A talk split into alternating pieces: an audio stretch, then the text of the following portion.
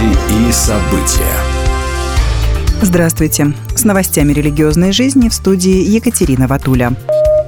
Продолжается судебный скандал вокруг московского католического храма Святого Людовика.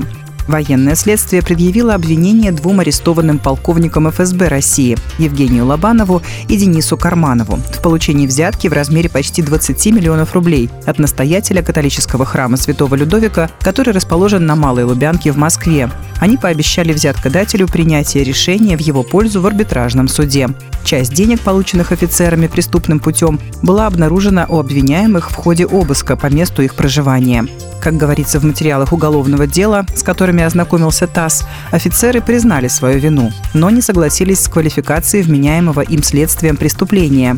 Защита настаивает, что действия сотрудников ФСБ стоит квалифицировать как мошенничество, поскольку офицеры якобы не имели никакой возможности повлиять на суд член постоянного комитета Политбюро ЦК Коммунистической партии Китая Ван Хунин встретился с руководителями христианских конфессий Китая, которые были избраны на 11-м Всекитайском съезде христиан. На мероприятии были избраны руководители Патриотического христианского комитета и Китайского христианского общества. По словам Ван Хунина, в течение последних пяти лет эти две организации придерживались принципа, согласно которому христианство в Китае должно быть китайским по своей направленности и ориентировали китайское христианское сообщество на тесное сплочение вокруг партии и правительства Си Цзиньпина. Об этом сообщило официальное информационное агентство правительства Китайской Народной Республики Синьхуа.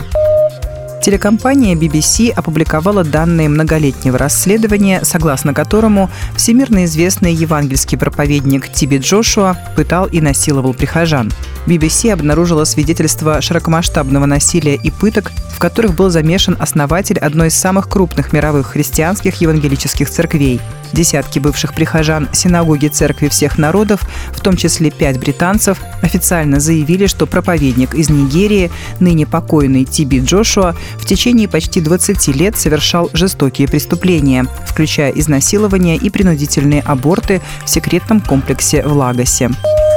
Более двух тысяч прихожан Русской Православной Церкви подписались под письмом, которое направили патриарху Кириллу с просьбой восстановить в служении священника Алексея Уминского. Несколько дней назад настоятель храма Святой Троицы в Хохлах, протеерей Алексей Уминский, был запрещен в служении на фоне его антивоенных заявлений. В открытом письме патриарху члены Русской Православной Церкви говорят об огромной боли и надеются, что решение будет пересмотрено ради душевного равновесия верующих.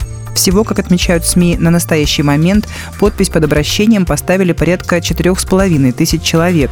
Среди известных подписантов – учредитель фонда помощи хосписам «Вера» Нюта Федермессер и учредитель фонда «Дом с маяком» Лида Маниава.